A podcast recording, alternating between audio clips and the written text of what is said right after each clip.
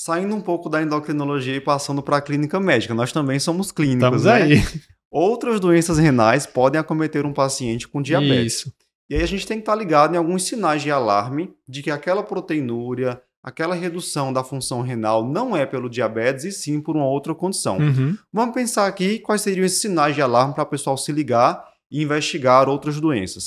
Eu, eu costumo dizer assim, Luciano, que tem um pouco de lógica na fisiopatologia da doença renal do diabetes. Olha, não é comum, por exemplo, que o camarada que tem lá diabetes compensado há anos, hipertensão, obesidade, dislipidemia, só vá fazer doença renal do diabetes e nenhuma outra complicação. Isso. E tem também a história do tempo, né? Geralmente é assim, quanto mais tempo de doença, maior, Maior o risco, risco. dele ter é, doença renal. Então, pensando nisso, quais seriam os sinais de alarme? Ah, sinal de alarme seria meio isso, assim, a gente pensa, é, sei lá, doença vascular como um todo, né? Então, assim, a- todas as complicações microvasculares, elas estão interrelacionadas.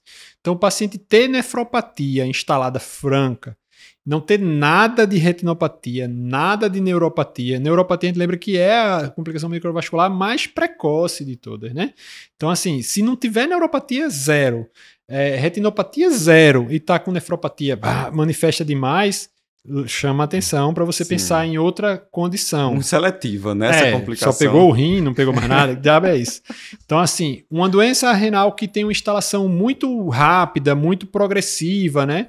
Isso chama até atenção, até para a gente pensar em como vai manejar a doença renal. Então, a- a- abre com uma proteinúria muito alta, então níveis nefróticos, proteinúria acima de mil já de cara, com quadro de síndrome nefrótica, né? Edema, hipercolesterolemia, né? Lembrar lá da clínica médica. Sim, Vamos lá para velho. Então, ou com ah, um sumário muito sujo, Boa. sempre pedir um sumário de urina junto para avaliar, né? Presença de cilindro, cilindro hemático, é, presença de hematúria ou é, macroscópica ou microscópica, algum tipo de alteração associado, é, uma hipertensão muito grave associada. Então, tem essas situações onde a gente deve pensar que existe Sim. talvez outra doença ali e até lançar mais para essa linha de avaliação renal mesmo, às vezes considerar uma biópsia ou considerar como é que você vai fazer essa avaliação mais rápido. E às vezes pode ser simplesmente uma outra manifestação de uma doença sistêmica. Se você tem uma Isso. menina de 21 anos com diabetes tipo 1, que começa uma proteinúria, mas está também com artrite, Rasmalado, de pele, né?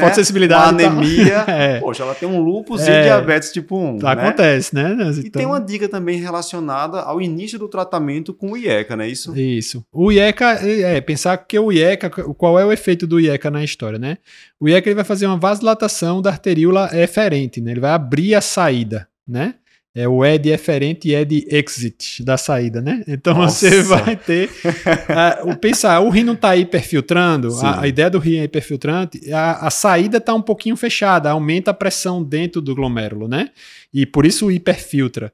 Quando você abre a saída, você está favorecendo que você está diminuindo a pressão dentro do glomérulo, vai fazer facilitar a saída desse sangue, desse excesso ali que está levando a lesão do glomérulo. Então, se você abre essa saída e você tem uma queda muito importante da taxa de filtração glomerular acima de 30%, né? Esse ponto de corte que a gente usa para diferenciar, por exemplo, a, a lesão renovascular, né? Quando você tem realmente um, um fechamento da artéria renal, né? Aí você vai ter um fluxo muito baixo, abrir a saída, já a pressão já não era muito muita coisa. Abrir a saída, aí a função uh, cai abruptamente, né? Então, qualquer uma dessas alterações vasculares mais proeminentes, o mesmo cabe para o ISGLT2, talvez não para a, a estenose de artéria renal, mas para pensar em Porque outra coisa. outra coisa, né? É. Pra piorar tão rápido a Porque função sempre renal. quando a gente começa a IECA-BRA ou ISGLT2, pode ter uma queda na taxa de filtração glomerular, porque era um rim que estava hiperfiltrando e você vai tirar do estado de hiperfiltração.